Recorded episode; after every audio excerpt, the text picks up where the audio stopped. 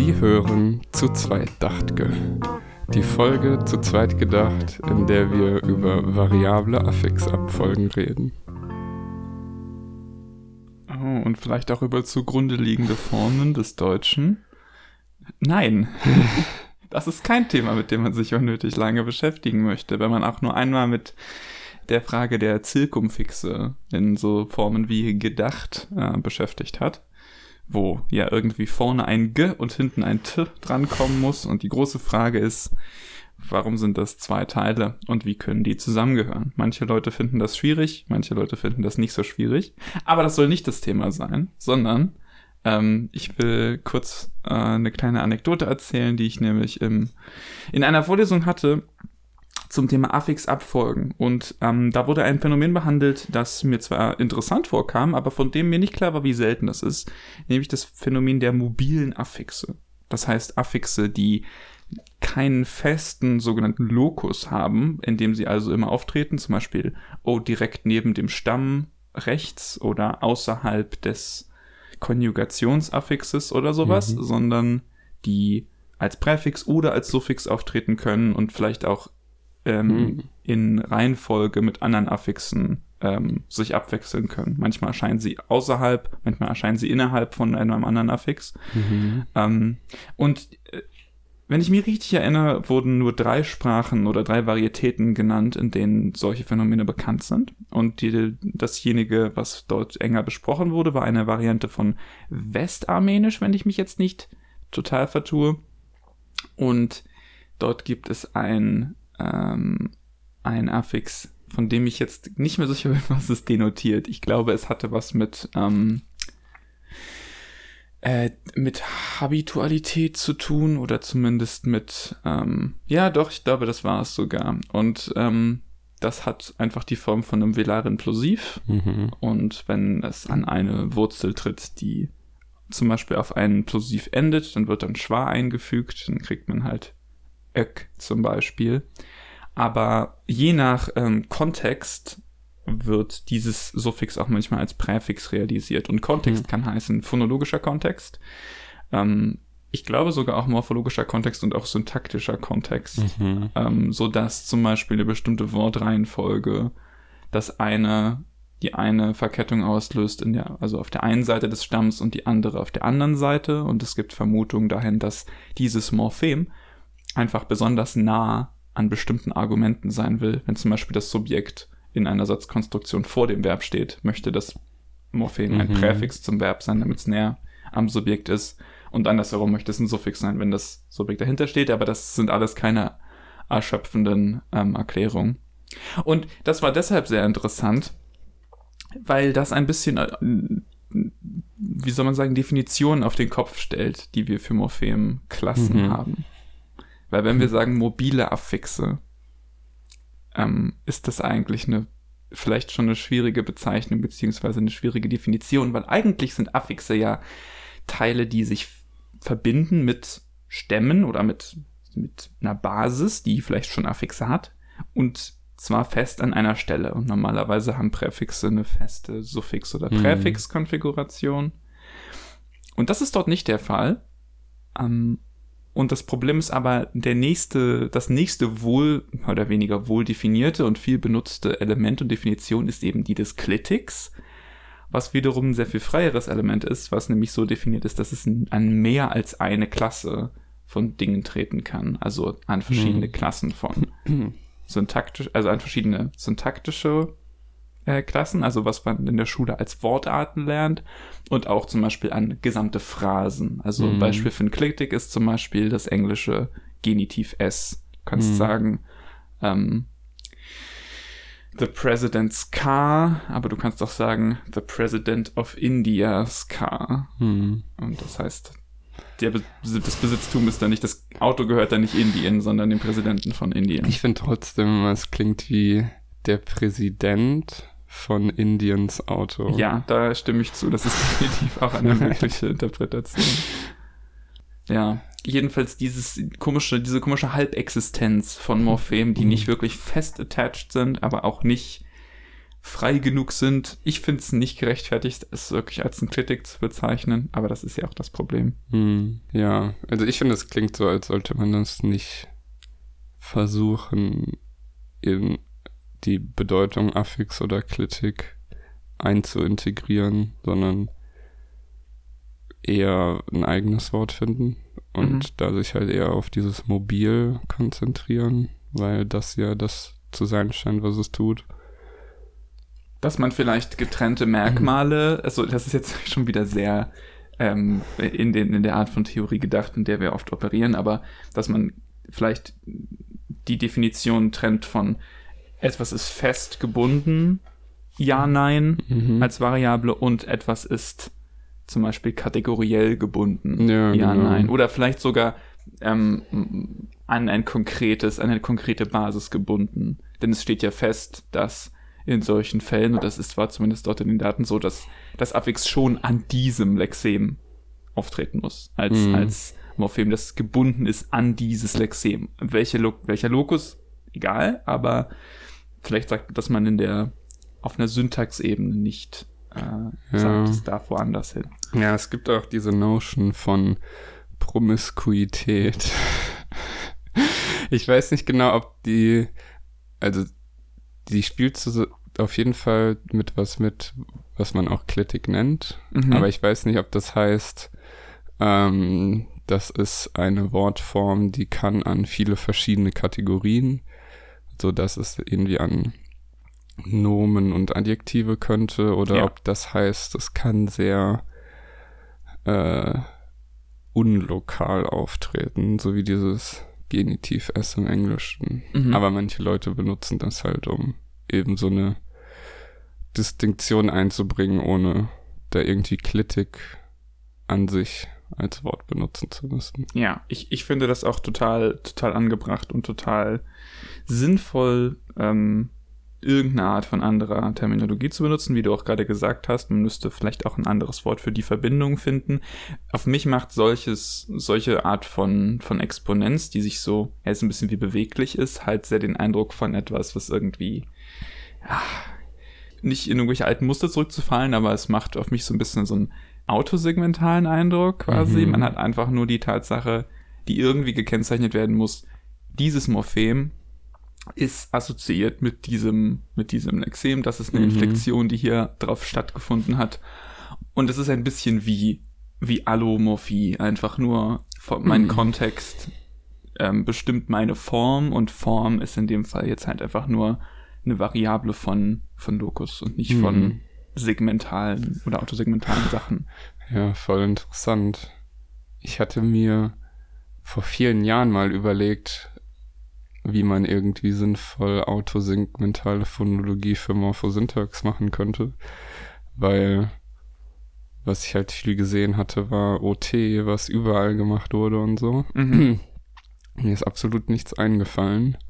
Und das wäre tatsächlich vielleicht was, wo man sich das überlegen könnte und einen Approach machen. Also ich meine jetzt nicht, dass das eine super gute Idee wäre, aber ich glaube, es würde schon äh, funktionieren. Ich meine, dass es eine gute Idee ist, finde ich, ist keine heraus, keine, ähm, sollte uns nicht davon stoppen, das als linguistisch mögliche Sache zu postulieren. Das hat andere Leute auch nicht aufgehalten. Haha, Jab an die ganze Community.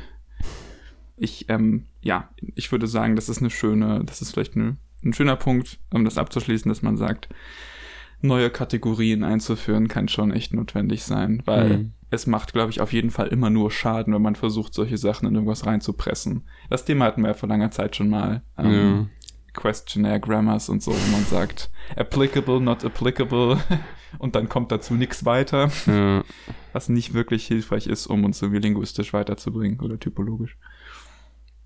In Ordnung. Nach diesem kleinen, äh, sehr linguistischen Quip am Anfang äh, schieben wir jetzt möglichst früh in der Folge, bevor wir es ganz vergessen, noch Errata ein. Mhm, äh, richtig. Die Kategorie, in der wir Follow-ups machen, beziehungsweise Fehler aus der letzten Folge besprechen.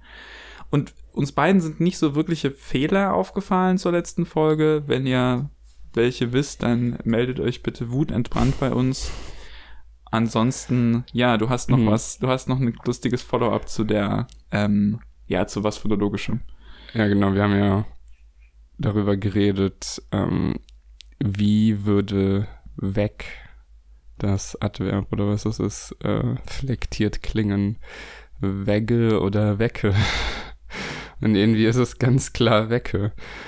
Und ähm, A hat uns geschrieben, hat ein bisschen im Duden rumgeguckt und gemeint, bis auf Wörter, die auf Thek enden, sowie Diskothek, Bibliothek.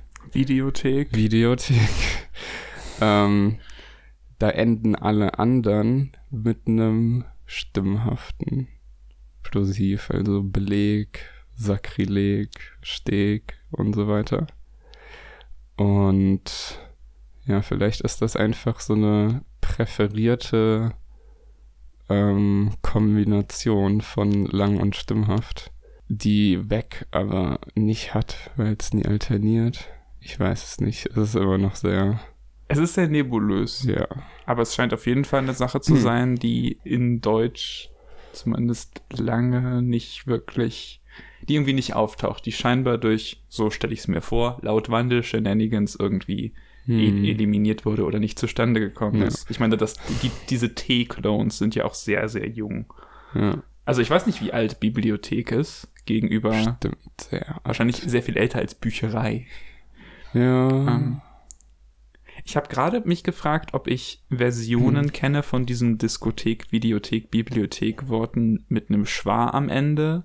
Weil vorhin. M, weil vorhin M zu uns gesagt hat, Apothek. Ja, ja. Und dann habe ich gedacht, gibt es sowas? Kenne ich Leute? Weil es klingt ein bisschen wie was, was meine Großeltern sagen würden, gefühlt. Die Diskotheke, die Bibliotheke, aber ich glaube nicht.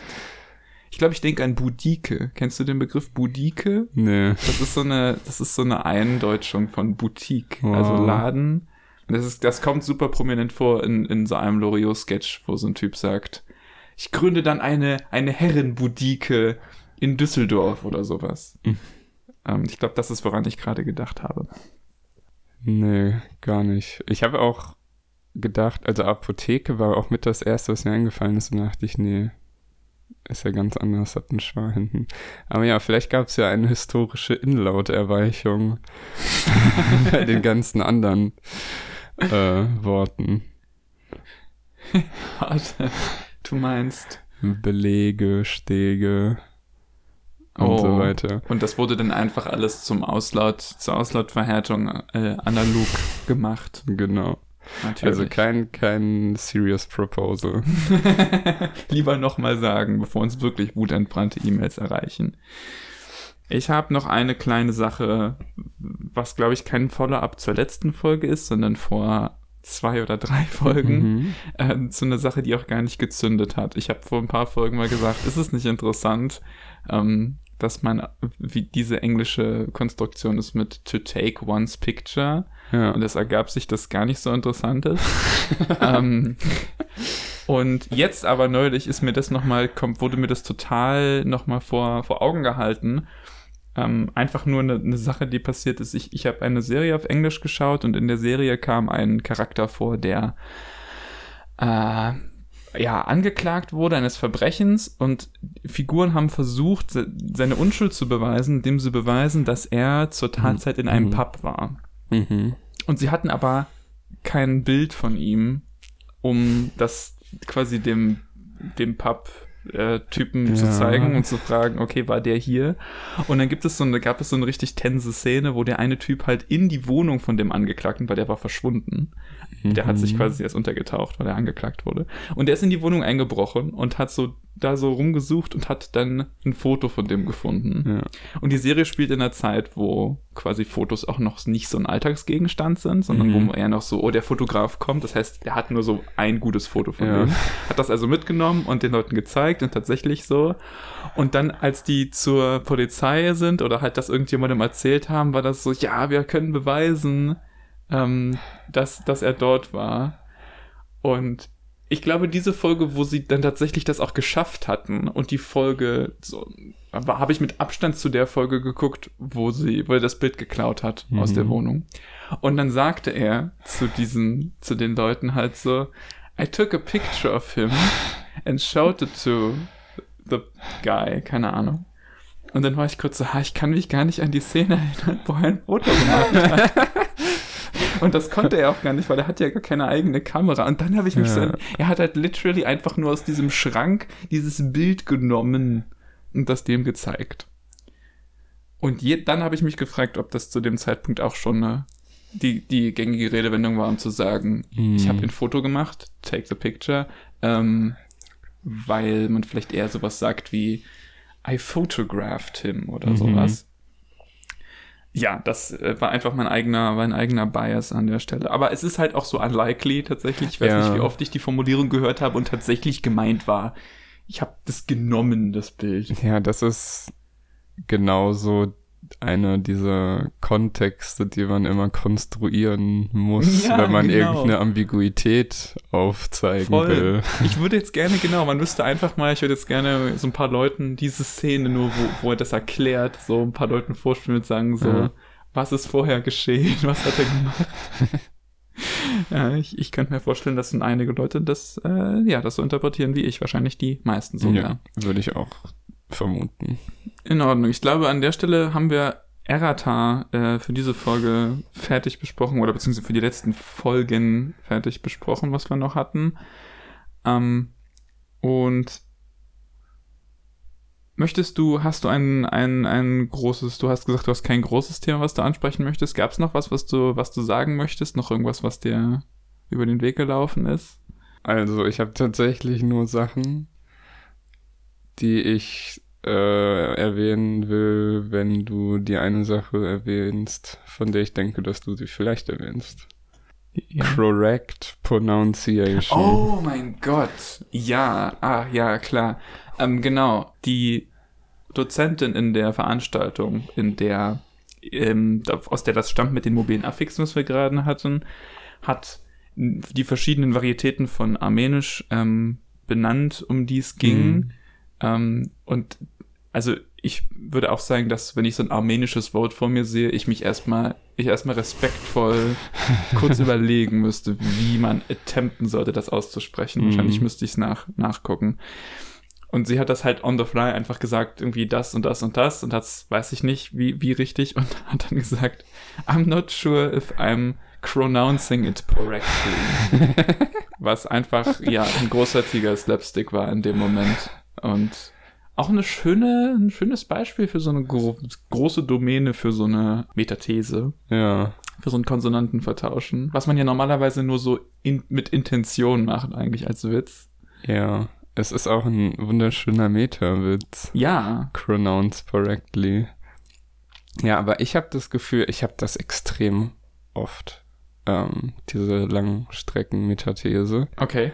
Also ich weiß, dass ich das bei Rap habe. Wenn ich versuche, was zu rappen, passiert es mir andauernd. Selbst wenn ich äh, mir die Texte im Kopf nur vorstelle, passiert es mir teilweise. Oh. Dass du das überhaupt in der Lage bist zu erfassen, diesen Fehler dann. Ja, es, es stört mich dann halt auch. Ich denke mir so, Mist. Habe ich es mir falsch äh, mental vorgestellt. Ähm, ja, und ich, ich glaube, es hängt halt auch mit der Schnelligkeit zusammen, Auf weil ich assoziiere es vor allem mit so Eminem-Songs, mhm. der bekannt dafür ist, schnell zu rappen. Ähm, und ich mache es auch sonst irgendwie andauernd. Also ich habe irgendwie seit Wochen immer mal wieder so einen phonologischen String, String im Kopf und dann weiß ich gar nicht warum und ich denke mir, hä, und zwar zarten Karlung. Und zarten Karlung kommt natürlich von Kartenzahlung. Wahrscheinlich, weil das jetzt so präsent ist seit anderthalb Jahren. Früher habe ich fast nie mit Karte gezahlt. Ja. Ähm, ja, und wenn mir das so in den Kopf kommt, dann weiß ich halt oft gar nicht, dass das von Kartenzahlung kommt. Dann denke ich mir, boah, was ist, was ist Zartenkarlung? Das ist irgendwie so so ein ganz alter Begriff. äh, die Landschaft war von zarten Karlungen. Und dann irgendwann fällt mir auf, ah nee, das ist einfach nur Kartenzahlung, na toll. Also die zwei Sachen, die mir in den Kopf kommen, wenn ich dieses, diese, diesen String höre, dann ist das zarter Kalung klingt wie etwas, was ich im Teehaus bestellen würde. ähm, aber zarten Karlung wäre ja. auch Vorname und Nachname von so einem Fantasy-Charakter. ja. Irgendwie so ein, nicht schlecht. So ein, so ein Elf oder sowas. Könnte ich mir beides vorstellen. Aber dieses Phänomen von diesen gefühlten nicht musikalischen Ohrwürmern, wo man bestimmte Worte so ähm, im Kopf hat. Mhm. Ja, erzähl ja. weiter. Ja, nein, also ich erinnere mich ganz, ganz lebhaft, dass ich eine super lange Zeit, ich weiß nicht warum, ähm, ähm, ähm, ähm, den Firmennamen im Kopf hatte von der von der Firma, die von der die Dusche war im Haus meiner Eltern. Hm. Die Firma heißt nämlich Kaldewey. Ich weiß nicht, ob dir da das was nee, sagt. Und immer, wenn ich so im Bad stand und mir irgendwie die, so Zähne geputzt habe, ist mein Blick immer darauf gefallen. Da stand dieser Firmenname auf der Dusche. Kaldewey. Und das war dann immer in meinem Kopf die ganze Zeit so, weil ich fand das irgendwie, glaube ich, auch ein klanglich einfach schönes Wort. Hm. Also überhaupt mit Firmennamen habe ich sowas häufiger, was für gutes Marketing spricht, aber ja. auch für schlechtes Marketing, weil manchmal ist das auch sehr, sehr nervig und komisch. Ja, gerade wenn man das irgendwie so öfter sieht, fällt gerade nichts Bestimmtes ein. Ja, doch, Schützle, das war immer so ein äh, Glas Laden. halt irgendwie Gläser und Geschirr oder so. Ja. Und der war an meiner Umstiegshaltestelle zur Schule. Habe ich dauernd gelesen und die hatten halt auch ein sehr schönes Logo. Die hatten so zwei Weingläser. Mhm. Und auf diesen Weingläsern lag deren S von Schützle. Mhm. Und das war echt cool gemacht. Ja, sowas kann dazu beitragen, dass es als sehr viel positiver wahrgenommen wird. Ja. Also was mich zum Beispiel wahnsinnig macht, ich, ich weiß nicht, ob wir darüber schon mal gesprochen haben. Es ist ein Thema, das mich so infuriated, dass ich glaube, wir haben schon mal darüber gesprochen. Ich weiß, dass du die Ansicht teilst, aber es gibt eine Firma, die hat die Frechheit, ein Logo zu haben, das aussieht wie zwei Radkästen. Oh ja. Und sie heißt Radstand. ja. Und nicht Radstand. Und es macht mich ah, wütend. Ja. Ja, die finde ich auch wirklich sehr schwierig. Furchtbar. Oh mein Gott, oder Pure, diese komische Telefongesellschaft. Äh, Pure. Genau, die haben, die schreiben sich P, Y, U, R, aber über dem Y sind so Diaresen. Ja. Und ähm, Fun Fact, diese Diaresen bedeuten gar nichts. Also die, die, die stehen weder für das niederländische Ei mhm. ähm, noch für irgendwie irgendwas, sondern einfach nur stellen die mit dem Y ein Lächeln dar. Oh. Laut Wikipedia zumindest. Wow. Und ich finde das so lustig, weil das U ist right there. Ja. Aber es ist das fucking Y, so dass es aussieht wie so ein, wie so ein das, Spitzhörnchen. Das wäre auch viel leichter dann für die Leute zu schreiben. Ja, oh mein Gott, ja, es ist so, es, stimmt, du hast recht, es ist auch so schwer zu typesetten, wenn man das irgendwo. Ich, ich glaube, ich dachte auch ewig, es ist YÜ. Macht ja auch viel mehr Sinn. Wahrscheinlich korrigiert das ein deutsches Gehirn einfach sehr ja, schnell. Ja, das kann ich mir nicht anders vorstellen, ja. Keine Ahnung, was, was das soll. Ach, marketingtechnisch Daumen hm. runter. Ja, lustig, dass du über ähm, Ohrwürmer von Wörtern geredet hast. Ja. Das war auch so ein Ding, was ich irgendwie die letzten zwei Wochen öfter drüber nachgedacht hatte. Ähm, nämlich Patrons auf YouTube. Also Patreon, diese Plattform, ja. wo man monatlich oder jährlich oder so äh, Künstler unterstützt. Mhm. Und wenn jemand einen YouTube-Kanal hat und das macht, dann liest er halt oft am Ende seiner Videos die, die 25 Euro oder mehr ja. im Monat ja. geben und so weiter. Und es gibt so zwei Leute, die ich oft genug gehört habe, dass ich halt manchmal einfach an diese Patrons denke. Und ja, ich fand das irgendwie super die, faszinierend. Die auch immer in der gleichen Reihenfolge kommen. Ja, so. das nicht. Also oh. ich habe jetzt immer mehr geguckt. Der eine Kanal History Matters, das sind so ganz kurze Videos, meistens so unter fünf Minuten über irgendwas Historisches. Mhm. Also wie das Heilige Römische Reich funktioniert hat oder warum Russland nie eine Kolonie außerhalb von Eurasien hatte mhm. und so Sachen. Ähm, genau, und es kommen manche Leute super oft vor, aber manche waren bei alten Videos nicht und die Reihenfolge ist anders und so. Und ich kann aber nicht sagen, ob er die jedes Mal neu aufnimmt, hm. weil der eine Typ klingt wirklich immer gleich. James Bissonette. Und ich habe halt, glaube ich, auch wirklich die Intonation von der Person mit drin abgespeichert. Oh, und ich meine, ja. es ist halt so eine Aufzählintonation. Deswegen würde sich das wahrscheinlich nicht viel ändern, ob die Person jetzt ganz am Anfang kommt oder in der Mitte oder mhm. so. Aber ich glaube, es macht schon ein bisschen Unterschied, weil du dann halt Luft holst und schon irgendwelche. Ja, du hast ja auch Downdrift und sowas. Ja, schon so. Wenn du was aufzählst. Pausen machst und ja. in den Rhythmus reinkriegst. Auf jeden Fall. Ich finde es sogar ziemlich leicht, sowas zu erkennen. Ich habe ähm, ja mit meiner Freundin viel Podcasts gehört, wo du dann halt auch, weiß ich nicht, in 200 Folgen wird das Intro, wo jemand mhm. sagt, so Titel der Folge, irgendwie, mhm. das gab irgendwie fünf verschiedene Versionen davon. Ich hatte gefühlt, fand es mega leicht rauszuhören, wann diese Schnitte ja. waren, wo was neu, einfach nur, weil es halt wirklich so minimal unterschiedlich gesagt wird. Ich glaube, das ist auch einfach eine Fähigkeit, die Menschen häufig einfach haben, weil es evolutionär sinnvoll ist. Mhm. Da gab es einen interessanten Kino-Talk bei einer Stutz.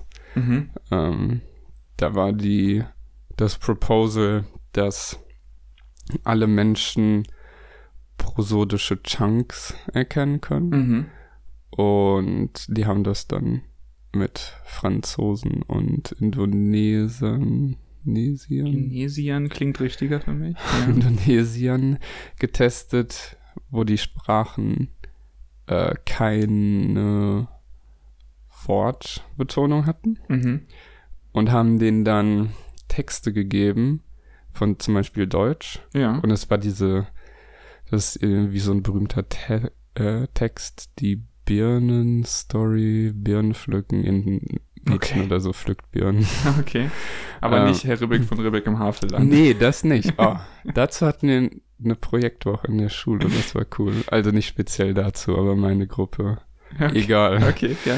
Ähm, auf jeden Fall haben diese Leute, deren Muttersprache oh, keine stopp. Wortbetonung hat. Kurz, bevor wir jetzt irgendwie irgendwelche ärgerlichen Korrekturen kriegen. Herr Ribbeck zu Ribbeck im Havelland. Das ist tatsächlich, glaube ich. Ah, ja. Ich werde das jetzt sofort nachgucken, aber bitte erzähl weiter. Na, jedenfalls haben die dann äh, Texte bekommen, also zu hören bekommen, wo es Wortbetonung gibt. Mit dem Task ähm, ordnet da prosodische Gruppen ein, irgendwie so. Und die Leute, deren Muttersprache ähm, Wortbetonung hat, haben nicht signifikant besser abgeschnitten in diesem Task mhm. als Leute, deren Muttersprache keine Wortbetonung haben. Und das war dann halt so ein Argument für, hm, ja, wahrscheinlich gibt's irgendeinen Hirnmechanismus, der diese Pitch Peaks einfach sehr gut raussortieren kann, ja. ob man das jetzt irgendwie als Kind lernt oder nicht. Ja. Weiß das. nicht, wie sind wir jetzt drauf gekommen? Die Prosodie von äh, Ohrwürmern, gesprochenen Ohrwürmern. Ja, genau. Also das klingt so, wie ich, was ich auch ungefähr erwartet hätte. Ist ja nur ein weiterer Beweis für, für die absolute Wahrheit, die äh, die Universalgrammatik ist.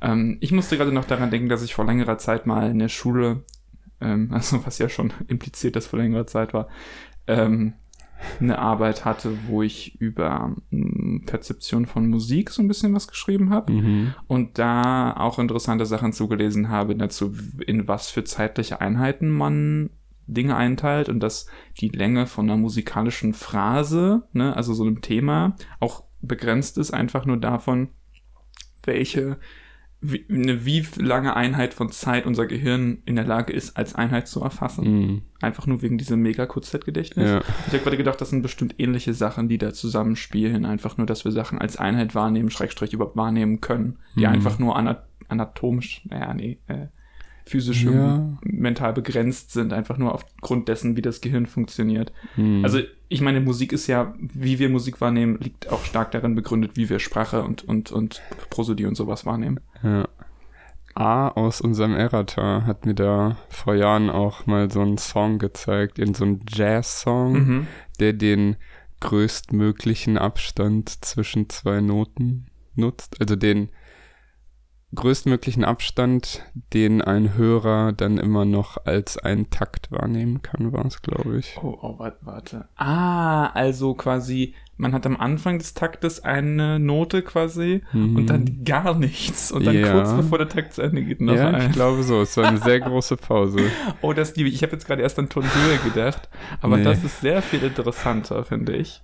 Wow, das klingt nach einem coolen Experiment. Ja, ich, habe leider keine Ahnung mehr, wer der Interpret war oder was der Titel war. Aber es war echt, es hat sich so ewig angefühlt. Es ist auch sehr, es gibt so interessante Dinge, was, was diese Musik, ach, was Musikdinge betrifft im Rahmen von so Jazz-Zeug, wo du so Rhythmen hast, die du als, die du quasi nur, nur ähm, subjektiv verstehen kannst und quasi spielen kannst, äh, mhm. wenn du nicht drüber nachdenkst. Mhm. Weil es macht mathematisch, es ist die Einteilung super weird von Aha. Sachen, weil es gibt ja so diese, dieses Problem von so, okay, teile den Zeitraum, wo zwei Noten reingehören, so auf, dass drei Noten hinpassen mhm. und so ein mhm. Zeug. Und das ist super schwer, wenn man drüber nachdenkt oder versucht, das irgendwie zu ermitteln. Aber man muss das halt fühlen, so, und dann geht es. Das finde ich sehr beeindruckend. Okay, letzter Verweis darauf, dass die Ballade von Theo de Fontane heißt Herr von Ribbeck auf Ribbeck im Havelland. Ah, ja. Was nicht die Formulierung ist, an die ich mich erinnern konnte. Aber das ist auch eine Sache, die ich in der Schule nicht hatte. Aber ich glaube, das ist auch so ein Ding, was mehrere Versionen hat. Ganz bestimmt. Also, ich meine, ich das ich, ja? Ich bin gerade auch irgendwie überrascht, dass es einem Typen zugeordnet wird. Ich dachte, das wäre so ein Ding, was in vielen Gegenden rumfliegt und immer ein bisschen anders ist. Also ich meine, Rebecca ist ja auch eine historische Figur, mhm. diese Familie. Und ich schätze mal, dass, ähm, also dass irgendwie so eine Legende äh, existiert hat. Ähm, ich habe Wikipedia, wo ich gerade kurz die Seite offen habe, steht nichts weiter dazu, aber ich kann mir nur vorstellen, dass es irgendwie so eine Art feste Version, so ein bisschen wie man das häufig hat mit solchen Volksgeschichten, die dann irgendwie von einer Person in so einen festen Rahmen gebracht werden. Das ist dann die Version, die jeder kennt. Mhm. Ähm, ja. Ja, eine, eine weitere Sache, die in dieser Vorlesung vorkam, von der ich jetzt schon die ganze Zeit rede, war eine Besprechung einer australischen Sprache, die glaube ich ein Isolat ist, Morin Pata, mhm. die auch eine von diesen Sprachen ist, die immer in Linguistikveranstaltungen auftaucht, einfach weil sie für uns Europäer sehr strange oder sehr andere Strukturen hat und sehr, ja. sehr interessante Phänomene. Und weil sie auch gut dokumentiert wurde. Oh ja, das ist natürlich auch noch ein extrem wichtiges ähm, Detail, das man braucht, um was gut besprechen zu können. Und eine, eine interessante, wie soll ich sagen, Markierung, eine interessante Möglichkeit zur Markierung, die mir noch nie untergekommen war vorher, ähm, gibt es dort nämlich ein gar nicht so entfernt liegendes ähm, distinguierendes Morphem für, ich glaube, Verbalinflexion, das für dritte Person ist. Und man hat ja häufig mhm. so Distinktionen in dritter Person wie proximal distal, mhm. obviativ, solche Geschichten, wo man sagt, okay, etwas ist irgendwie näher am aktuellen Diskurs oder weiter weg, so wie man mhm. auf Deutsch dieses und jenes hat. Mhm. Äh, hatten wir ja auch letztes Mal. Ähm, oder zum Beispiel die dritte Person wird nach Geschlecht unterschieden, auch das ist, ist ja, ja häufig so. Aber dort gibt es ein Inflektionsaffix, ja, also wir sprechen jetzt nicht von Pronomen, mhm. sondern tatsächlich davon, wie ein Verb flektiert wird mit einem Morphem, das anzeigt, zwei Personen, zwei dritte Personen sind mhm. an dem Vorgang beteiligt und sie sind keine Geschwister. Okay. Non-Sibling. Wow. Als N-Sib geglost. Aha. Und also das heißt zum Beispiel, sie verfolgte ihn. Sie sind keine Geschwister. Und das ist alles quasi, dass es zwei dritte Personen sind und dass es keine Geschwister sind, ist in diesem einen Morphem kodiert. Krass. Und das ist schon krass. Ähm, und es, ich sag mal, es wird nicht wirklich krasser, ähm, wenn ich jetzt noch ein Detail hinzufüge. Ähm, es wird für uns Europäer schon noch ein bisschen krasser, wenn man sich das nochmal vor Augen ruft Morinpata hat kein äh, sogenanntes Kinship-System, wie wir es aus Europa kennen, hm. wo wir sagen, okay, wir haben eine Familie, Mutter, Vater, das sind deine Verwandten, du hast Geschwister, du hast Cousins, sondern Morinpata-Sprecher leben bzw. lebten, ich, also gibt es auch noch, aber hm. lebten und leben immer noch ähm, in einem System, das sich Moiety nennt. Hm. Mit sogenannten Heiratshälften. Das sind Gruppen von Menschen in dieser Gemeinschaft, die in deren System miteinander verwandt sind. Mhm. Und das funktioniert so, dass man nur Leute aus der anderen Heiratshälfte der Gruppe heiraten darf und Kinder haben darf, was ähm, eines von vielen Systemen ist, die auf der Welt sich entwickelt haben, um Inzest zu vermeiden mhm. in relativ kleinen Populationen. Ähm, und das hat aber so strange, für uns strange Folgen, wie dass man nur mit einem seiner Elternteile verwandt ist, je nachdem, ob das eine matrilineare mhm. oder eine patrilineare Gesellschaft ist. Ähm, und dass man auch nur, oh, wie war das? Ich glaube, man ist aber trotzdem mit den Geschwistern der an, des anderen Elternteils verwandt oder sowas. Und man ist auch nur teilweise mit seinen eigenen Geschwistern verwandt. Nee, man ist mit seinen Geschwistern verwandt. Auf jeden Fall, dieses, also als ich letztes Jahr Kinship Systems hatte in einer Vorlesung, war das mit Abstand das verwirrendste, was ich je gesehen habe. Aber da kann man sich sicherlich auch, kann man wunderbar durchsteigen, wenn man sich mehr damit beschäftigt.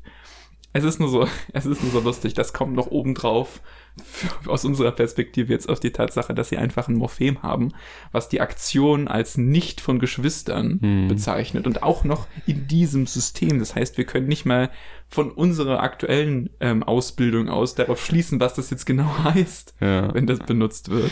Ja, als du meintest Australien und Non-Sibling-Morphem, da habe ich mich dann auch direkt gefragt, ob das ja. eine dieser äh, Kulturen sind, die dieses komplexe System haben. Ich erinnere mich auch noch an eine Folie, wo jemand in seiner Beschreibung von diesem System irgendwie so Gruppen ähm, durchbuchstabiert hat.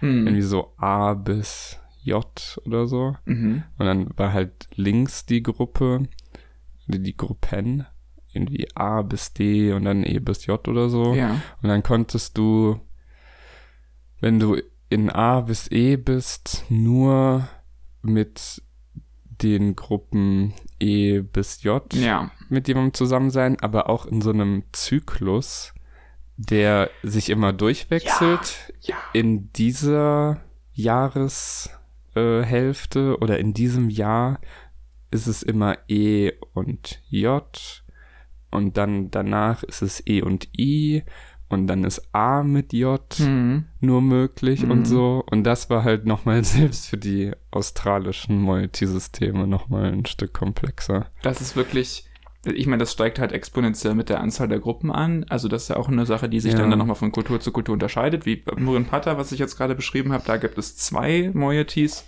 Es gibt bis zu acht. Ich glaube, acht ist das meiste, was man mhm. kennt. Und ja, dass die meisten von denen haben dann halt dieses, vielleicht sogar alle haben dieses System, dass die Generationen sich auch noch so strange zueinander beziehen und, und sich so überlappen, mhm. sodass zum Beispiel, glaube ich, Enkel und Großmutter zu einer Person das gleiche, die gleiche Bezeichnung, ja. die gleiche Beziehung haben, das gleiche Verwandtschaftsverhältnis und so. Das, ja, solche. Das ist so plus minus eins entfernt. Ja, so ein bisschen, irgendwie so. Ja, ich glaub, also es kann sein, dass das jetzt Quatsch ist, was ich, genau das, was ich gesagt habe, aber es gibt so, es gibt dann wie so Lücken. So mit der Person bist du verwandt und dann mit deren Mutter nicht, aber dann mit der wieder und dann wieder mhm. mit dem und aber mit deren Geschwistern. Also für, für, ja, wenn man das nicht, wenn man sich nicht weiter auskennt und sich nicht da reingelesen hat, ist das sehr schwer zu, zu durchblicken. Ich glaube, das ist auch ein System, was nur in Australien existiert. Ich kann mich aber irren. So in der Komplexität kann ich mir gut vorstellen. Aber in Südamerika gibt es auf jeden Fall auch so ähm, Systeme, wo du dann auch verschiedene Sprachgruppen hast. Mhm. Also irgendwie die Witoto heiraten dann immer jemanden aus den Boras oder so. Aha. Und ähm, das Kind lernt dann erstmal nur die Sprache der Mutter und je nachdem, ob es ein Mädchen oder ein Junge ist und dann irgendwie noch in einen anderen Clan geht, ähm, wenn es erwachsen ist, lernt es dann noch die andere Sprache und so. Auch, auch sehr komplex, aber ja. ein bisschen in eine andere Richtung als in Australien. Aber faszinierend auf jeden Fall. Diese, ja, das sind alles so Dinge, diese kulturellen, grundlegenden Dinge, mit denen es ziemlich schwierig ist, sich erstmal zu konzeptualisieren, was das alles überhaupt bedeutet. Also ja. erstmal sich in andere Kinship-Systems reinzudenken, ist, ist eine Herausforderung, glaube ich. Ja, ähm, es gibt so, das geht in eine Richtung, die ich auch sehr bald sehr groß ansprechen will, weil ich gerade ein Buch lese. Mhm. Ein Buch, das ich gestern auch in einer Art Vitrine auf einer der großen Hauptstraßen hier gesehen habe. Oh. Sehr faszinierend. Ja, da waren so ein paar Kinderbücher und sehr progressive Literatur. Also so das war da auch drin. Das war so ein Ding von, nimm dir was mit oder so? Nee, nee, das war verschlossen. Ich glaube, das war nur so Werbung. Wahrscheinlich ah. ist ein Buchladen in der Nähe oder okay, so. Okay, okay. Da ja. war auch so, ein, so eine große Wand mit ähm, hier ist ein Flohmarkt in zwei Wochen mm. Und eine politische Lesung gegen Gentrifizierung mhm. und so Sachen. Ziemlich cool. ähm, und da war dieses Buch, hat mich voll gefreut gestern. Auf jeden Fall, was ich da bisher. Also du hast das Buch nicht daher. Nee, nee, okay, das habe ich. Okay. Das habe ich vor ein paar Wochen gekauft, als Thalia wieder offen hatte. Und ich hatte genau, genau 21 Euro auf meiner acht Jahre alten Thalia-Karte. Ich erinnere mich, dass du das erzählt hast, ja. ja. Die Frau an der Kasse war auch sehr begeistert, weil sie meinte, oh, ich erinnere mich an diese Karte, die gibt es seit vielen Jahren nicht mehr. naja, jedenfalls ähm, bin ich da jetzt, glaube ich, so zur Hälfte durch. Es liest sich so gut. Es ist halt so ein populärwissenschaftliches Buch. Okay. So Biologie und Soziologie, I guess. Ähm, und ich tue mir ja immer sehr schwer mit Fiktion. Und aber nicht mit so sachlichen Sachen, aber dann auch schon, weil die sind halt sehr sachlich geschrieben. Aber das ist halt was Sachliches, was ähm, sehr gut verdaulich geschrieben ist und deswegen geht das so. Okay, aber, aber, es ist keine Fiktion. Nee, es ist keine Fiktion. Es klang, es klang gerade so ein bisschen wie die, wie die, weiß ich nicht, die snobistischste Ansicht auf Wissenschaft aller Zeiten. So, so es war ein, ein, ein Pop-Science-Buch. Normalerweise mag ich ja keine Fiktion. Ach so. Ja, nee, ich wollte nur erklären, dass ich das gerade immer so sehr schnell lese, viele Kapitel hintereinander und das auch schaffe, was ich bei Fiktion immer nicht schaffe. Ah. Und bei anderen sachlichen Sachen auch nicht, obwohl sie mich interessieren, weil sie einfach viel zu verzweigt und wir und komplex sind. Mhm. Und das ist halt für einen Nicht-Experten geschrieben. Ähm, jedenfalls sehr spannende Sachen aus dem Tierreich. Es gibt so eine Fisch- Spezies, mhm. die so funktioniert, dass ähm, du Männchen hast, mhm. Die haben ein Harem mit sehr vielen Weibchen und die paaren sich dann immer mal wieder mhm. mit den Männchen. Und wenn diesem Männchen irgendwas passiert, also wenn es irgendwie stirbt, und kein anderes Männchen in der Umgebung ist, mhm. was äh, gut genug ist, um diesen Harem zu übernehmen, dann passiert was mit dem größten Weibchen in dieser Gruppe. Das wird dann zum Männchen. Mhm. Also das entwickelt dann andere Hormone und so mhm. und wird dann biologisch zum Männchen und führt dann weiter diesen Haaremann und paart sich mit den anderen Weibchen. Das ist, oh, das ist so krass. Das wirkt halt wirklich auch wie Fiktion. Es wirkt ein, ein, bisschen so. Ich, ich habe auch schon äh, was darüber gelesen, dass es auch so Spezies gibt, die halt sehr, sehr relativ flexibel sind in der Hinsicht des, also viel, also was so im Wasser lebt, so das hm. verbinde ich auch vor allem damit, aber halt so je nachdem, welche Art von Partner halt gerade da ist, ja. wird halt zum kompatiblen ähm, ja, also bei, gewechselt. Bei den meisten Schnecken, vielleicht auch bei allen, ist ja auch so, dass die wirklich beide Geschlechtsteile ja, da haben. Ja, und dann begegnen sie sich und irgendwie wird dann dabei so entschieden, okay, ich übernehme die Rolle ja. und du die. Ja.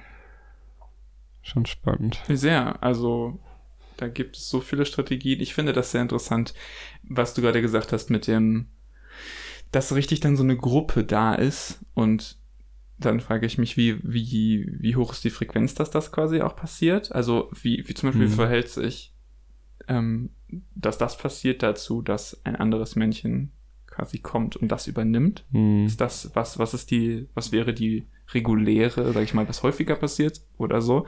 Ähm, das wäre irgendwie interessant. Ja, das stimmt. Denke ich gerade. Also ist das so ein krasses Ding irgendwie oder ist das was, was es Andauernd. klang relativ normal. Okay. Also es ist auch nicht normal, dass überhaupt ein anderes äh, Männchen in der Nähe mm, wäre. Mm, okay, ja. Deswegen kann ich mir vorstellen, dass das sogar der Regelfall ist, dass das große Weibchen dann sich zu einem Männchen entwickelt.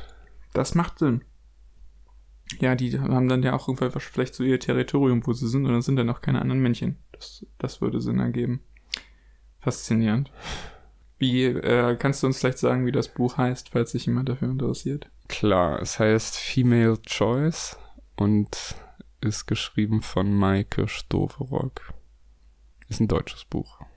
Okay, cool. Das klingt, das klingt super interessant. Ich finde auch so, ja, alle möglichen Dinge über irgendwelches Tierverhalten, sowohl irgendwie in irgendwelchen ja, in allen möglichen Beziehungen und Gruppendynamiken und sowas mega spannend. Mhm. Da gibt es so viel. Ich weiß nicht, es gibt gleichzeitig sehr viel Zeug, aber auch gleichzeitig interessant wenig Wissen über vieles. So, man, man würde sich, man würde denken, dass ganz viel, ganz viele Dinge irgendwie besser erforscht sind. Mhm. Aber ähm, wir waren ja mal bei einem Talk von dem berühmten Tetsuro Matsuzawa. Genau, der über seine Arbeit mit ähm, Pferden. Ja, genau, mit Pferden gesprochen hat, aber auch mit Affen. Und ich weiß gerade nicht, welche Affen ich verwechselt Das waren Schimpansen. Schimpansen. Und wo es so schwierig ist, zum Beispiel die zu beobachten, weil die sich halt so. Also, es ist eine Sache zu sagen, sie haben halt ihre Enclosure, wo die mit denen arbeiten und wo die mhm. dann so Aufgaben kriegen. Und das ist auch alles super, so ethisch super cool. Die Affen kommen zum Beispiel auch dahin, also zu diesen Touchscreens, wo die dann ihre Aufgaben machen können, wenn die Bock haben und dann kriegen die halt ihre Belohnung, wenn die das gemacht haben. Aber wirklich die Affen zu beobachten, einfach nur um, um des Verhaltens willen, um zu sehen, aha, wie interagieren die mit ihren Jungen, wie interagieren die miteinander, bringen die sich was bei, was, mhm. wie, wie lernen die, die Kleinen die Sachen, die sie wissen müssen und so, mit, mit gerade mit so was Werkzeug und sowas angeht was ja da in, in Ansätzen da ist. Ähm, aber das zu machen ist halt mega aufwendig. Hm. Und du musst halt super Glück haben, dass du halt genau das siehst, was du, was für dich relevant ist. Hm. Und ich glaube, bei viel Forschung mit Tieren, also was jetzt vielleicht nicht unbedingt Insekten sind, die man einfach in, in einem Kasten beobachten kann und auch da relativ. Selbst da verhalten sie sich anders. Sie verhalten sich anders, aber es ist zum Beispiel leichter, einem, einem Käfer vorzugaukeln, er befindet sich in seinem natürlichen Habitat, stelle ich mhm. mir vor, als einem Schimpansen. Einfach nur, weil er größer ist. Ja, das kann gut sein. So, ähm, und auch vielleicht, weil er Perzeptionsorgane hat, ja. die mehr darauf ausgerichtet sind. So? Stimmt. Weiß ich nicht. Viele Insekten haben ja überhaupt nur so einen Lichtsinn. Ja, genau. So Insekten. Die sitzen dann oben auf dem Baum und merken irgendwie, ach, da ist so ein großer, hässlicher Lichtblockierer. da springe ich jetzt drauf. Genau. Ja, das, ähm, und dann, dann hat man die überall. Ganz, ganz toll. Ja, insofern wahrscheinlich einiges. Vielleicht erzähle ich auch Quatsch, aber es kommt mir manchmal vor, als oft, wenn ich so Dokus sehe, denke ich, ha, das ist noch, das weiß man noch nicht. diese Sache ist noch erstaunlich auch ein erstaunlich offenes Feld, was auch ein schöner Gedanke ist. Ja. Ist schön, dass solche Sachen noch nicht zu, zu Ende erforscht sind und man noch weiter da machen kann. Ja, manchmal ist es ein Problem. Ich habe auf einer Zugfahrt vor einer Weile mal einen Artikel über Parasiten mhm. gelesen. Und da war so eine äh, Biologin, die sich halt auf Parasitenforschung spezialisiert. Und also Parasiten sind halt auch super wichtig für eigentlich alle Ökosysteme. Ähm, und das ist ein bisschen schwierig zu verstehen, weil es gibt ja so Symbiose, was ja. heißt, man äh, profitiert gegenseitig voneinander mhm. und Parasit heißt in der Regel, ähm, einer nimmt Schaden, der wird vom Parasiten nimmt Schaden. Ja. Aber für ein Ökosystem ist das halt oft notwendig, weil du sonst eine große großes Ungleichgewicht bekommst, wenn dieser eine Wirt keinen Parasiten mehr hat, mhm. dass er irgendwie seine Nische dominiert. Mhm. Das hast du ja auch oft mit importierten Tieren. Ich glaube, wir haben schon mal drüber gesprochen. Ja, ja. Mit so australischen Ochsenfröschen und so. Ich glaube, dass, also jetzt fällt mir sofort die Frage ein, gibt es mehr Parasiten bei, ähm, vielleicht bei, bei Jägern als bei Pflanzenfressern oder so? Ähm, mhm. Aber das macht vielleicht gar nicht so viel Sinn, weil der Unterschied ist ja gar nicht so groß. Eine Nische dominieren oder eine, eine andere Population dominieren, die entweder mhm. von dir gejagt wird oder in Konkurrenz mit dir steht wegen Futter, ist ja, kommt auf selber raus. Mhm. Ähm, das heißt, eine Gruppe wird quasi genervt. Ja, mit Parasiten, ja. damit sie die Stimmt. andere nicht, nicht overpowert. Ja, auf jeden Fall hat sie gemeint, selbst Biologen können Parasiten nicht wirklich leiden. Deswegen wird da nicht so viel geforscht wie zu anderen Sachen.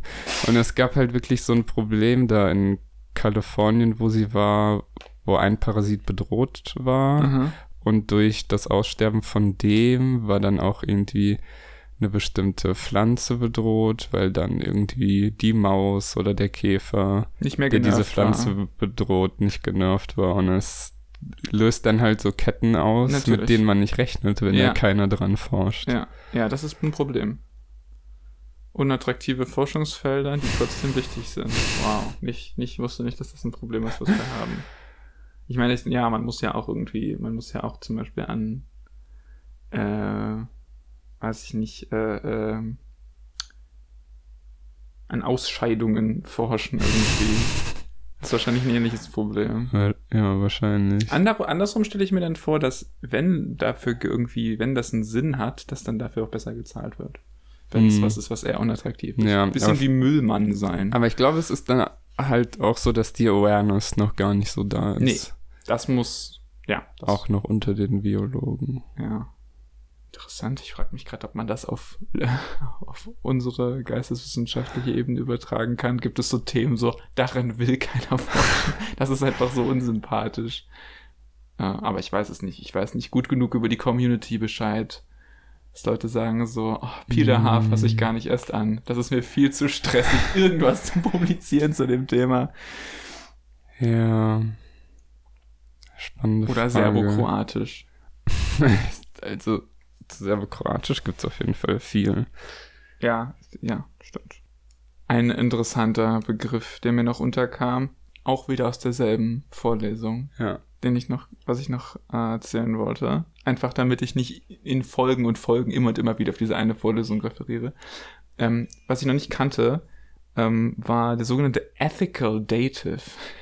Oh, habe ich, bin ich auch drüber gestolpert bei Recherchen für meine Bachelorarbeit. Und das kam halt mega nebenbei vor, weil einfach nur ein Phonem, äh, ein, ein Phonem, ein Morphem, als das geglost war, also F that mhm. und und die Dozentin meinte einfach so, ja, das ist der Ethical Dative, was in diesen Sprachen ein Ding ist. Und ich war so, what? So, ich kann verantworten, dich zum Rezipienten dieser Aktion zu machen. Ähm, aber nein, Ethical Dative ist einfach nur so ein bisschen gefühlt aus so einer alten Tradition, so ein bisschen, wirkt ein bisschen wie altphilologisch angehauchte ähm, Bezeichnung für eine bestimmte Art von Dativ, eine bestimmte Benutzung von Dativ, sage ich mal, wofür vielleicht mhm. Sprachen auch eigene Marker haben, was traditionell für Pronomen benutzt wird, der Begriff, ähm, die anzeigen, dass dieses, dieser Dativ eine ähm, na, ein bisschen so einen Benefizienten kennzeichnet. Also es ist im Sinne der bezeichneten Person, dass das geschieht. Mhm. Und also der Beispielsatz auf Wiktionary dazu, oder einer der Beispielsätze ist ein Shakespeare-Zitat. Knock me at this gate, was irgendwie not safe for work klingt, aber einfach nur heißt, klopf mir oh, an dieses ja. Tor. Also ich veranlasse, ich möchte, zu meinen Gunsten geschieht, dass das hm. an das Tor geklopft wird. Das ja. nennt sich Ethical Dative, aus irgendeinem Grund. Also im Deutschen ist das ja auch immer noch. Ja, auf jeden äh, Fall. Ja, ja, ja. Genau. würde ich sagen. Und was ich super faszinierend fand im äh, Baskisch-Kurs hier, mhm. dass das quasi dort genauso ging. Ja. Also der Dozent meinte, ja, das heißt so, äh, mir wurde das Baby geweckt. Ja. Also jemand hat das Baby geweckt und jetzt ist es mein Problem. Das Faszinierende an Baskisch ist ja, in der Hinsicht, dass es eine komplette Art von, von Argumentstruktur hat, die auf einen, die mit einem Hilfsverb gebildet wird, hm. das überhaupt kein, kein äh, Agens hat. Kein, also zumindest kein markiertes. Mhm. Äh, Baskisch ist ja eine Ergativ-Absolutiv-Sprache und es gibt halt diese eine Argumentstruktur Absolutiv-Dativ wo mhm. was so eine Art passive, ja, wie du gerade gesagt hast, mir wurde das Baby geweckt, dann hast du halt Dativ erste Person und ja. Baby Absolutiv oder sowas wie mir ist das Auto nass geworden, weil es geregnet hat oder solche Sachen. Das, das, ja, ja, genau, das ist auch extrem starker Dativ. Ja, und auf Deutsch würde ich auch sagen, dass das sehr stark ist und auch viele Bedeutungen. Ich meine, der deutsche Dativ ist auch ziemlich mächtig. Hm.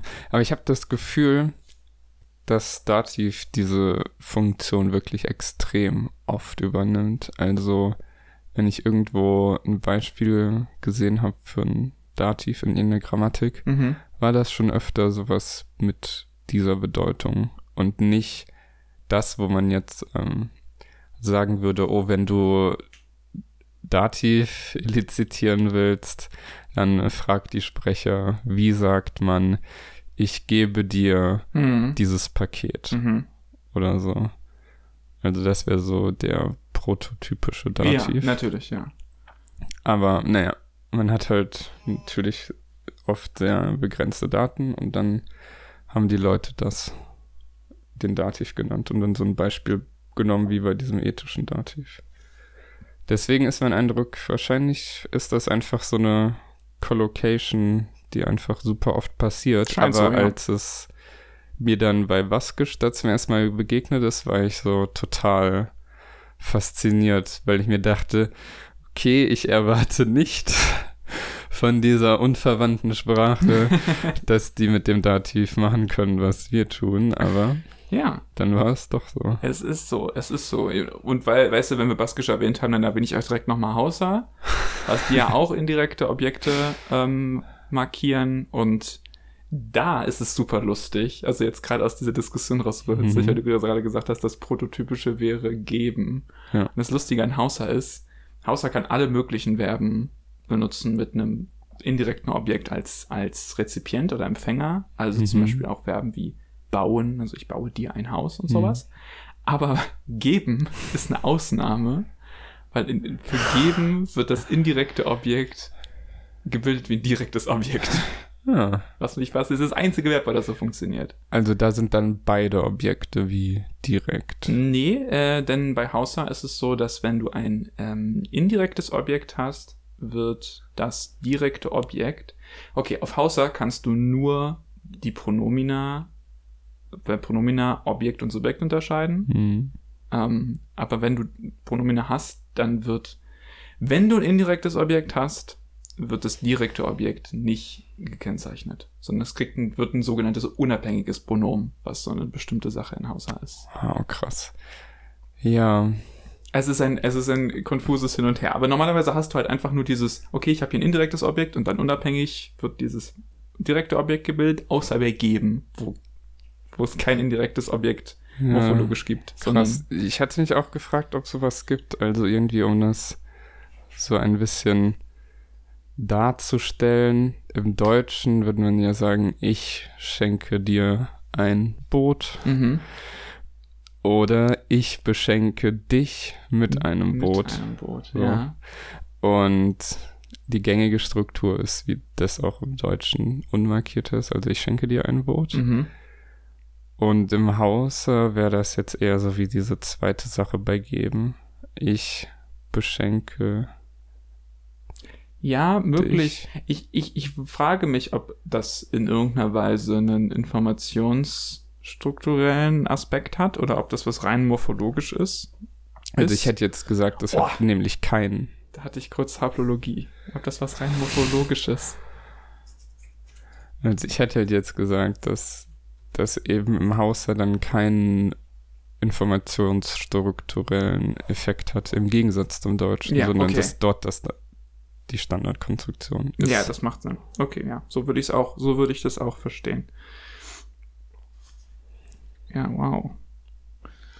Also Dativ, stabil irgendwie, kommt, kommt in vielen Konstruktionen ähnlich vor. Also mich hat auch erstaunt, als ich so ein bisschen darüber nachgelesen habe, in wie vielen Sprachen so Kasus die gleichen Aufgaben übernehmen. Also halt nicht nur so von wegen, oh ja, das nennen wir genauso, weil es genauso funktioniert, sondern auch etwas, das eindeutig als struktureller Kasus irgendwie vorhanden ist oder als als eindeutiger, weiß ich nicht, Rezipientenkasus, was dann auch benefaktiv übernimmt und sowas. ist krass. Mein Bachelorarbeitsthema. Ja.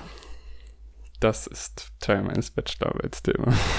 Soll ich jetzt nur so reinwerfen. Mhm. Will gar nichts davon erzählen. Es ist viel zu viel Strukturalismus, um darüber interessant zu reden.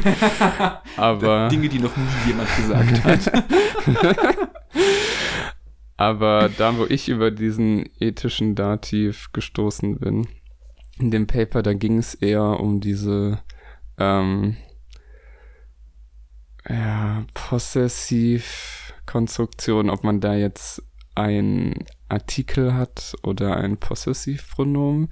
Also im Deutschen ist es manchmal variabel, er hat ihr ihr Herz gebrochen, er hat ihr das Herz gebrochen. Ja. Ist eigentlich total austauschbar. Mhm. Und die haben sich halt da mit solchen Konstruktionen beschäftigt. Ja, ja. Und da gab es einen Beispielsatz, da konnte ich ähm, dem Autor nicht zustimmen, mhm. weil der Satz, der ging, ähm, ein guter Gatte massiert seine Frau jeden Abend den Rücken. Mhm. Und ich meine, mit der Notion inhaltlich habe ich da gar kein Problem. Aber es wurde behauptet, dass ein guter Gatte massiert jeden Abend seiner Frau ihren Rücken. Mhm. Nicht grammatisch wäre. Uh. Und ich finde es mit ihren Rücken gegenüber den Rücken sogar besser. Okay. Ähm, ich stimme dir zu, dass es auf jeden Fall grammatisch ist. Ich würde aber sagen, dass es für mich sehr viel markierter ist als das andere. Echt? Ja. Okay. Also keine, kein Contest an der Stelle. Das, wow, das finde ich. Das, also ich meine, abgesehen von dem offensichtlichen morphologischen, phonologischen, optimalitätstheoretischen Contest in meinem Kopf. Ähm, aber kein, also ja, ihre Drücken ist zu, kommt mir wie zu viel vor. Aber es ist auf jeden Fall grammatisch. Hm. Das ist definitiv, definitiv grammatisch. Ähm, ich, ich meine, solche Konstruktionen, also diese Variabilität hat ja auch mit, ähm, glaube ich, hat mit diesem Ding zu tun, was als Teil von dieser Standard Average European Liste Echt? gelistet ist. Also, ne, Standard Average European, für die, die es nicht kennen, ist so eine Art, ähm, so eine Art europäischer Standard, was, was Europa als eine Art Sprachbund oder Sprachareal. Ja, aber Standard nicht im Sinne von Norm. Genau, Standard nicht im Sinne von Norm, sondern einfach nur, ja, im Sinne von äh, morphosyntaktische Sachen, ja. die oft vorkommen. Ja, also es ist, es ist ein Versuch davon einzuordnen, wie sich europäische Sprachen ähneln, unabhängig davon, ob die verwandt sind. Ähm, weil natürlich durch räumliche Nähe einfach Dinge zusammenfallen und, und ähm, Sprecher, die deren Sprache ursprünglich vielleicht ähm, sehr, sehr viel anders funktioniert hat als andere, ähm, sich dem annähern. Also wie zum Beispiel mhm. Baskisch ja. unter extremem Druck von Latein und an den romanischen Sprachen stand, wie Ungarisch unter Druck der slawischen Sprachen stand und so weiter. Mhm. Ähm, und darin ist ein Ding dieser Liste, was viele Sprachen in, im europäischen Raum haben, sogenannte, der sogenannte ähm, externe Dativpossessor, was mhm. bedeutet, man nimmt einen Besitzer von einem Nomen, also zum Beispiel ähm, also der Rücken der Frau zum ja. Beispiel, sondern ist die Frau der Besitzer die Besitzerin. Ja. Und kann aber, man kann aber auch halt sagen, ähm, man macht etwas, man macht, ja, man massiert der Frau hm. den Rücken. Hm. Und dann hat man eine Art, ein, ein weiteres Argument von massieren, nämlich die Frau. Hm. Und dafür braucht Rücken aber keine äh, kein Prozessor mehr, um eindeutig der Frau zugeordnet zu werden. Mhm. Das ist eine Sache, über die ich seit 2019, weiß ich noch ziemlich viel nachgedacht habe, weil es so Konstruktionen im Deutschen gibt wie fahr mir nicht das Auto kaputt. Und ich habe lange drüber nachgedacht, wie das funktioniert, bis ich ja. dieses SAE-Ding gelesen habe. Das, das mir ist gar nicht hm. so sehr was Benefaktives, sondern schon was sehr Possessives. Es geht, hm. es geht um mein Auto. Hm. Ähm, und gerade, was du gerade beschrieben hast, kommt mir sehr vor wie eine Instanz davon, dass man diese Variabilität hat. Aber ich hätte jetzt gedacht, dass wenn dann beides externe Possessoren, sowohl bei den Rücken als auch ihren Rücken. Na, naja, aber ihr Rücken hat ja als Possessor dieses Pronomen. Mhm. Und die ganze Phrase steht im mhm. Akkusativ. Mhm. Und wenn du nur den Artikel hast, dann hast du immer noch einen komplett salienten Possessor, weil du die Option auf externen Dativpossessor hast. Du, du brauchst die nicht unbedingt. Also ich würde schon quasi sagen. Aber beide haben. Beide haben die, die Frau im Dativ. Genau. Aber ich würde schon sagen, dass der Dativ nicht nur die Prozessorfunktion erfüllt. Das heißt, du brauchst den auf jeden Fall. Hm. Aber es gibt ja auch, ähm, ich würde mir denken, dass es auch Kontexte gibt, in denen es eindeutig nur das, ja, in dem eindeutig nur das die Bedeutung ist, die Possession. Aber ich, es fällt mir gerade sehr schwer, mir, mir Beispielsätze zu überlegen, weil es eine sehr komplexe Struktur zu bilden ist. Ja, geht auch generell nur mit äh, inhärent besessenen Sachen. Also wenn du irgendwie so Besitzgegenstände hast, die man erwerben kann, Autos, Schränke und so, dann ändert sich da auch die Präferenz, wie man das markieren würde. Im Sinne von Autos, also besitzbare, erwerbbare Gegenstände gegenüber was? Gegenüber Körperteilen. Ah, okay. Ha, ja, das, das äh, klingt sinnvoll man hat halt irgendwie, jeder, jeder hat natürlich einen Rücken. Ich habe gerade gedacht, als du den Satz vorhin, vorhin das erste Mal gesagt hast mit dem Massieren, habe ich als erstes mhm. noch gedacht, okay, was wäre eine alternative Interpretation von so, er massiert seiner Frau den Rücken. Habe ich gedacht, okay, es ist nicht ihr Rücken. So, er macht für sie schon mal, ähm, er mariniert schon mal irgendwie den Rinderrücken, den sie am Wochenende essen wollen. Ja. Für sie. Ja, meine Freundin und ich haben auch sehr viel nachgedacht, wie man diesen Prozessor entfernen kann. Mhm. Äh, das Possessum oh, das vom Prozessor entfremden kann, aber wir haben es nicht oh, okay. wirklich geschafft mit okay. einer wirklich realistischen Interpretation. Also mit dem Rücken finde ich das auch sehr schwierig. Ja noch über Haare nachgedacht. So, es gibt einen Nachbarn, der sammelt Perücken und der ist im Urlaub und dann ihm die Haare pflegen. Sehr, sehr konstruiert. Ja, ja. Also, wenn das in der Serie vorkommt, die ich schaue, dieser, op dieser optimale Satz, der das Gegenteil aussagt, dann sage ich, sage ich dir sofort Bescheid. Vielen Dank. Ja. Ich hoffe, wir haben euch einen schönen Podcast aufgenommen. Ja, das ist kein, kein Amiga-Prozessor. Aber ich hoffe trotzdem, dass es euch gefallen hat. Und du hoffentlich auch.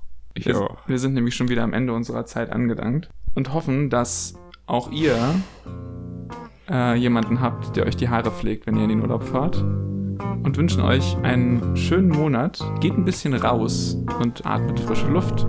Ich bin H. Ich bin S und wir sehen uns bald wieder.